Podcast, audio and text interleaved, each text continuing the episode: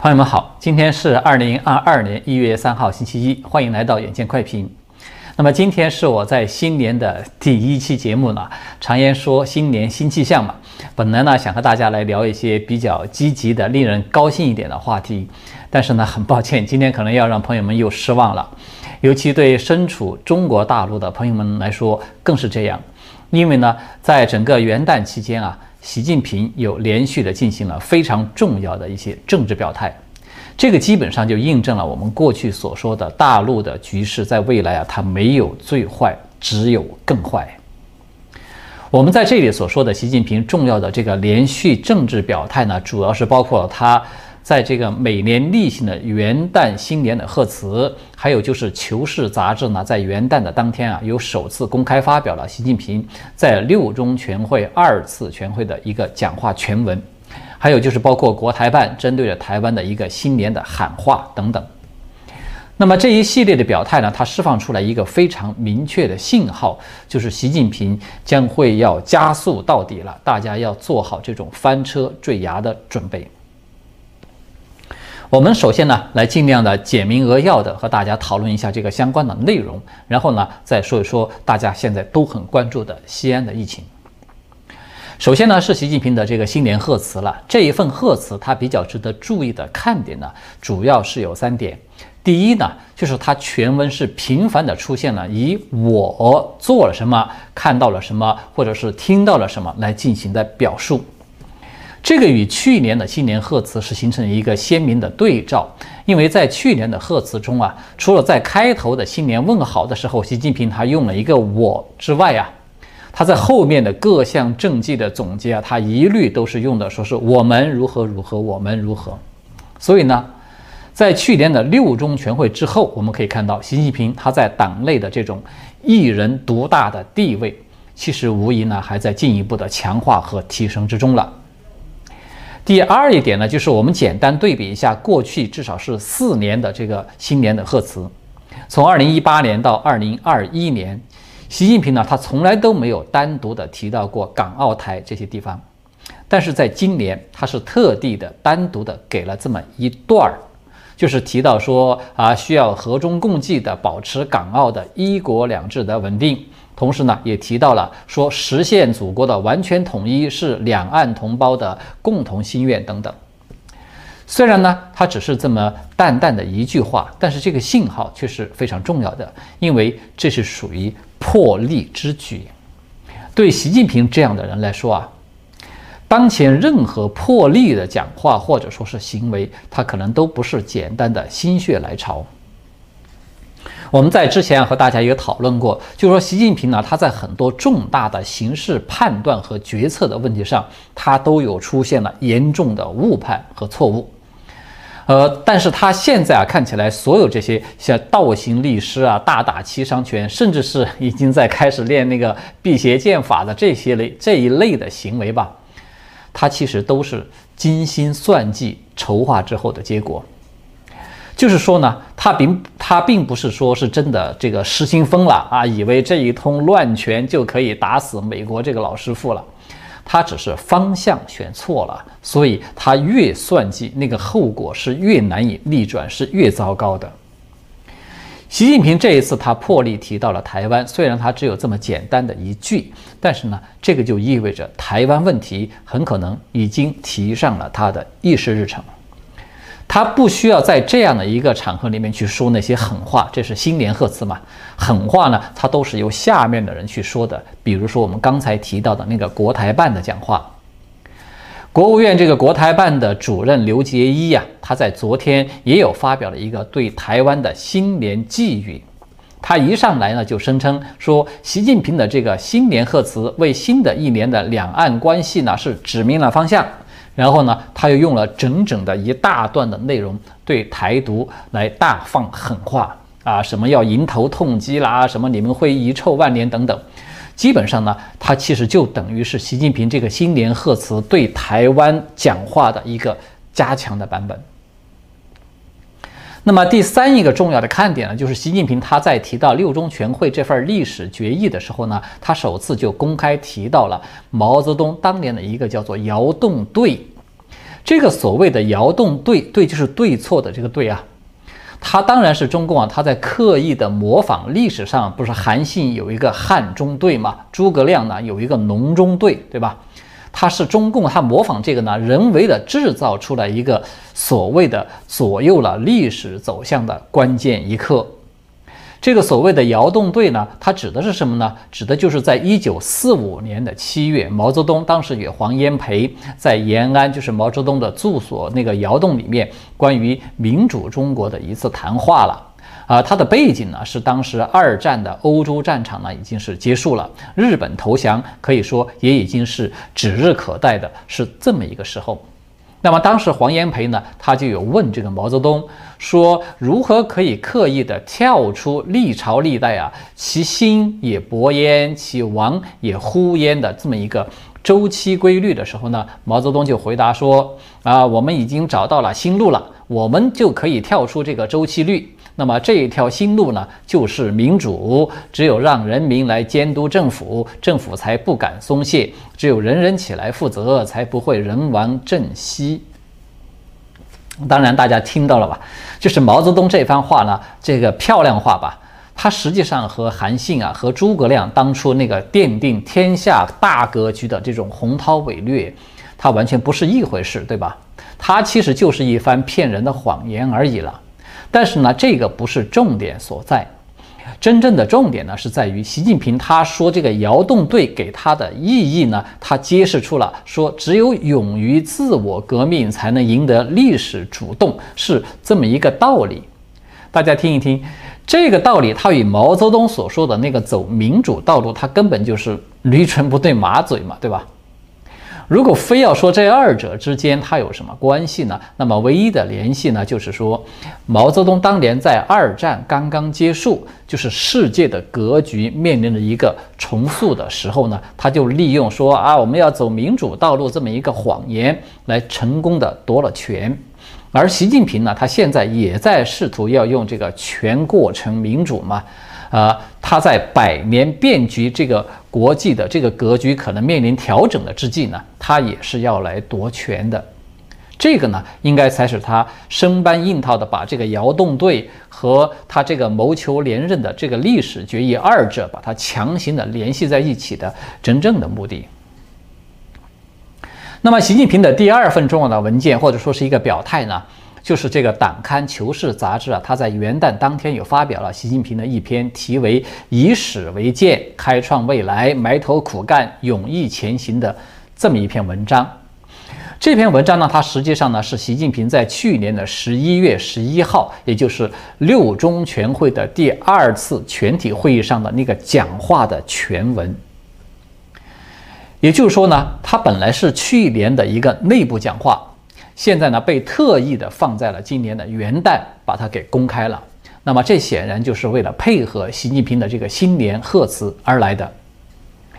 这篇讲话它的全文很长，但是它的结构非常简单，它就是由习近平要求贯彻六中全会精神的五点意见，再加上他强调了四个方面，还有最后加上一个结语，就这么三部分组成的。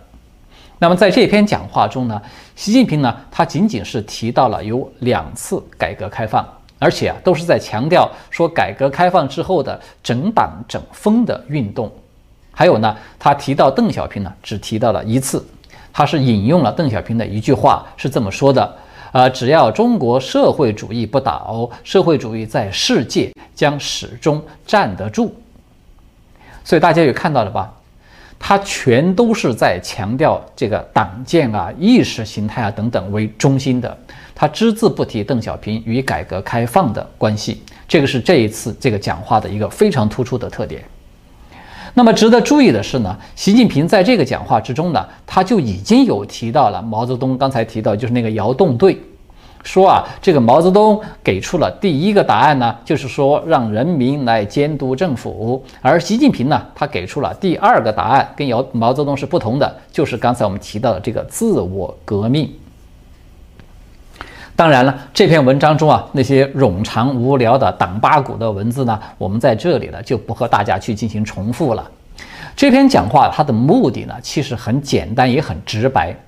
习近平他要求贯彻那个六中全会精神的五点意见啊，我们要是把它归纳起来，它其实就是说的一句话，就是说党建是压倒一切的重中之重，是实现伟大复兴。如果说实现伟大复兴就是国之大者的话，那么习近平的一元化的领导就是这个国之大者之中的更大者。那么刚才提到的，就习近平他强调了四个方面嘛，这个呢也可以用一句话来进行概括，就是全党必须要进入到伟大斗争的状态，要对邓小平的路线进行自我革命，因为呢这个自我革命是中共区别于其他政党的显著标志。所以大家看到嘛，习近平在六中全会的这个讲话，他其实是非常清楚的。他就是要否定邓小平以经济建设为中心的这个路线，代之以党的建设为中心。那说白了呢，也就是他习近平领导一切为中心。他尤其是还提到了一点，就是提到了毛泽东以不惜国内打烂了要重新建设，也要入朝去对美作战这个例子。还提到了邓小平自己不怕国际社会全面的制裁，他也要镇压这个六四运动作为例子，来展示他自己当前的这种决心。所以呢，我们可以得出的一个最终的结论呢，也是很清楚的，就是习近平他已经认定了，哪怕是他放弃改革开放的这个经济成长，哪怕打烂了全国，重新再来一遍。他也要实现他个人绝对专制的目标，而这一步呢，是他未来实现他所谓的中国梦，去和美国进行伟大斗争，争夺这个世界霸主宝座的唯一的途径啊。所以呢，习近平他在新年的刚开头这一系列的重磅的表态呢，他其实目的就是要先声夺人，他要为下一个一百年一上来就定一个总的基调在这儿。所以大家看到去年那些所谓这个七伤拳的那些操作啊等等，其实都只能算是开胃菜了。很快在未来将要来的呢，那些可能才是真正的他要撸起袖子要大动干戈了。好的，接下来呢，我们要说一说今天的另外一个重要话题，就是西安的疫情。呃，相信可能不少朋友们都已经看到了西安封城以后啊出现的大量的报道和这个网络的信息。结合最新的一个情况呢，我们大致的归纳一下这些信息，就可以看到，中共对现在的西安所采取的措施呢，它与武汉这个差异是非常大的。这个差异的背后呢，它体现出的是中共当前的这种防疫模式，它即将面临着一个大塌方的这么一个尴尬的现状。好的，我们先来梳理一下西安的最新的情况。那么迄今为止呢，西安全面的封城已经是接近两周了，但是新发的病例呢，它仍然保持在每天是三位数以上，这个就显示出来，西安这一次的疫情啊，明显的与此前像什么这个南京啊等等这些地方的疫情是不同的。那么在这个冬奥会越来越临近的一个强大的压力之下呢？中共最高层防疫的这个实际操盘手，也就是这个国务院的副总理孙春兰呢，他呢于日前是有抵达了西安，他就下达了一个硬指标，要求西安要进入到全面决战的阶阶段，必须要在明天，也就是一月四号之内，要完成社会面清零。这个社会面清零，它是一个新名词，什么叫做社会面清零呢？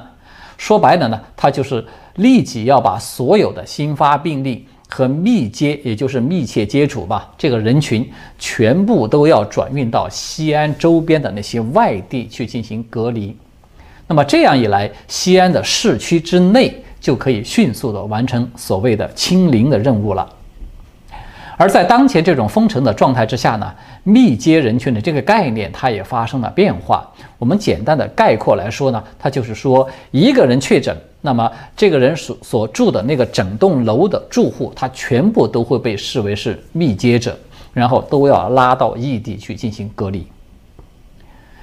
这个可以说就是一种更为极端的一刀切式的防疫了，对吧？而且它是在西安首创的。我们从表面上来看呢，这完全就是有点掩耳盗铃，在自欺欺人嘛，对吧？为反正所有的感染者和临近的这个密接者呢，他全部都被拉到外地去隔离了。西安呢，当然可以说就啊，我们迅速的进入进入到安全的状态了。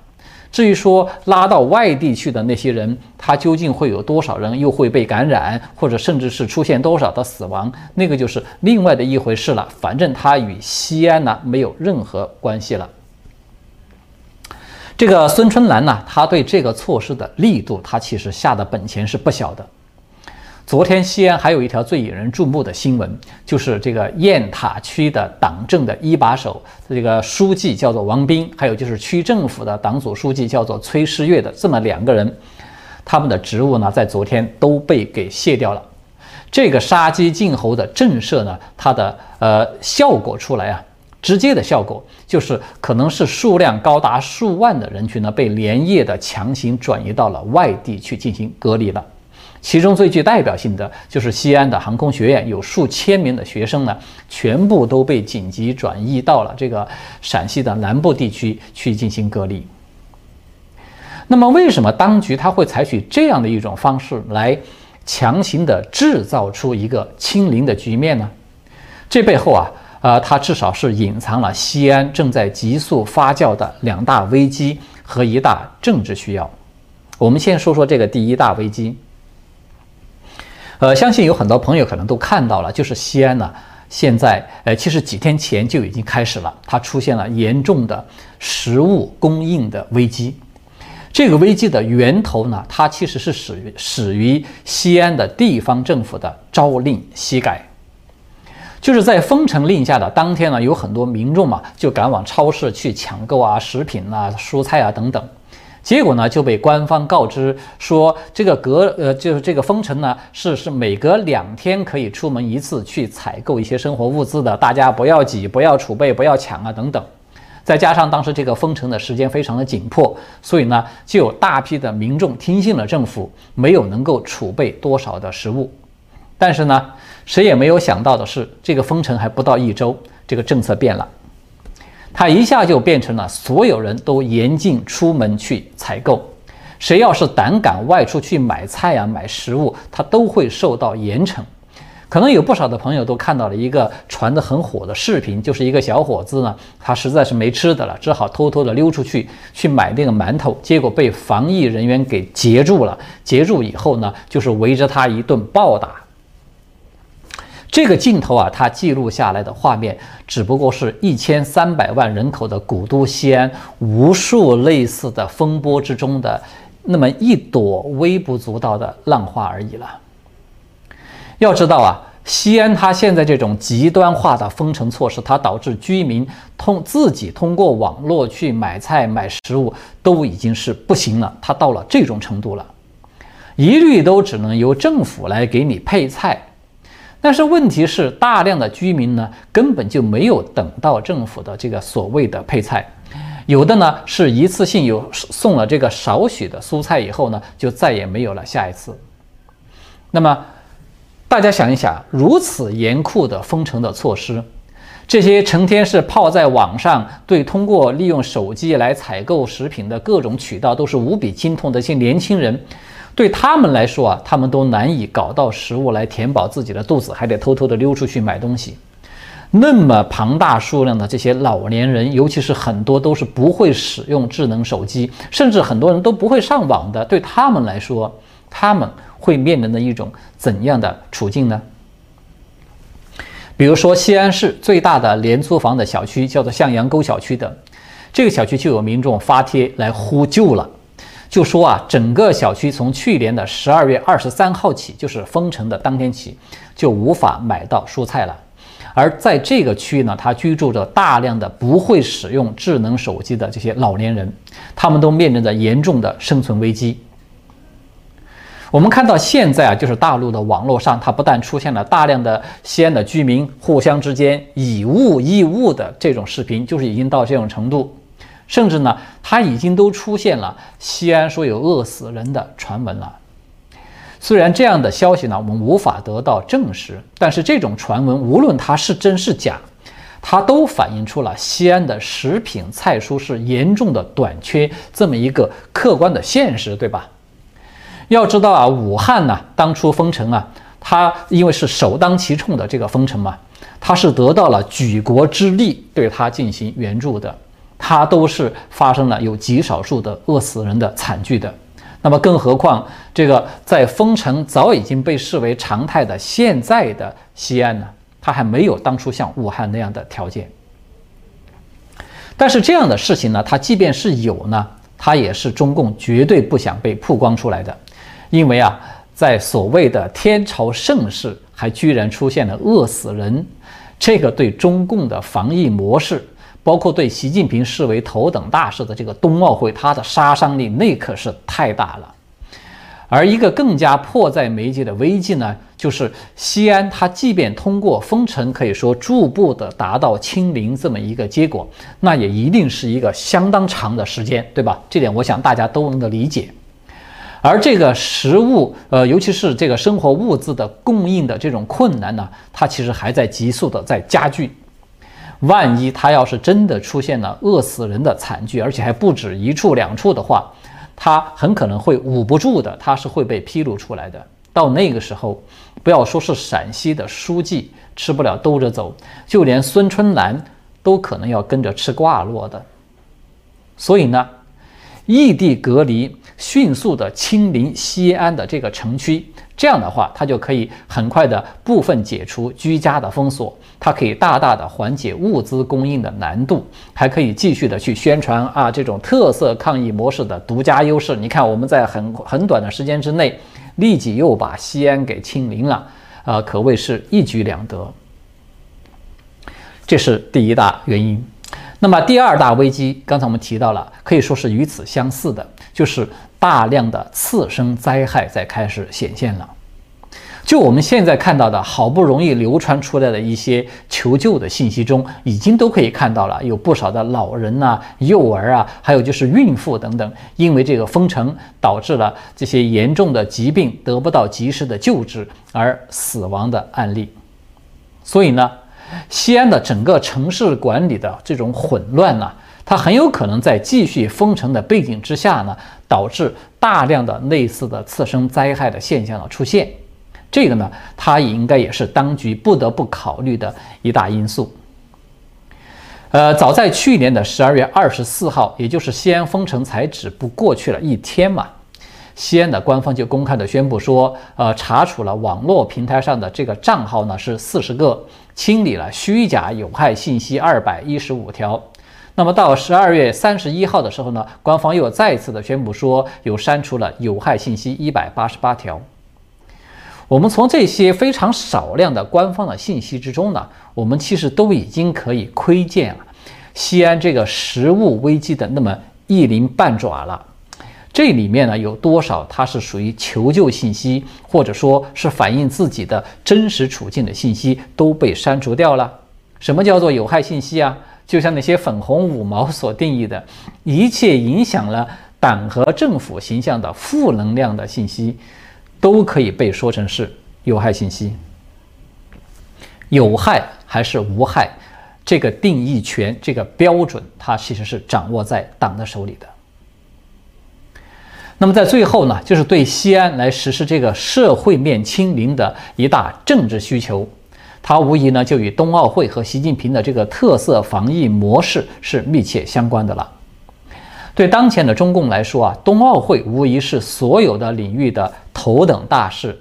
在距离冬奥会还有一个月的时候呢，西安封城，它就已经是成功的抢夺了北京的风头了。它让全世界的目光呢。都聚集到了西安。如果说西安再继续的封城下去，我们刚才提到这两大危机，那它不断的加剧，呃，像什么饿死了、病死了，甚至可能还有自杀呀等等这些惨剧，它如果说不断的涌现，我相信啊，恐怕全世界都不会有人再有兴趣去关注什么冬奥会了。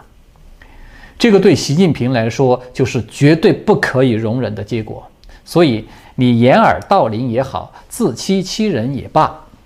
急速的让西安要清零，尽快的宣布西安啊取得了首阶段的抗疫的胜利，让西安的温度马上降下来，然后让北京的温度升上去，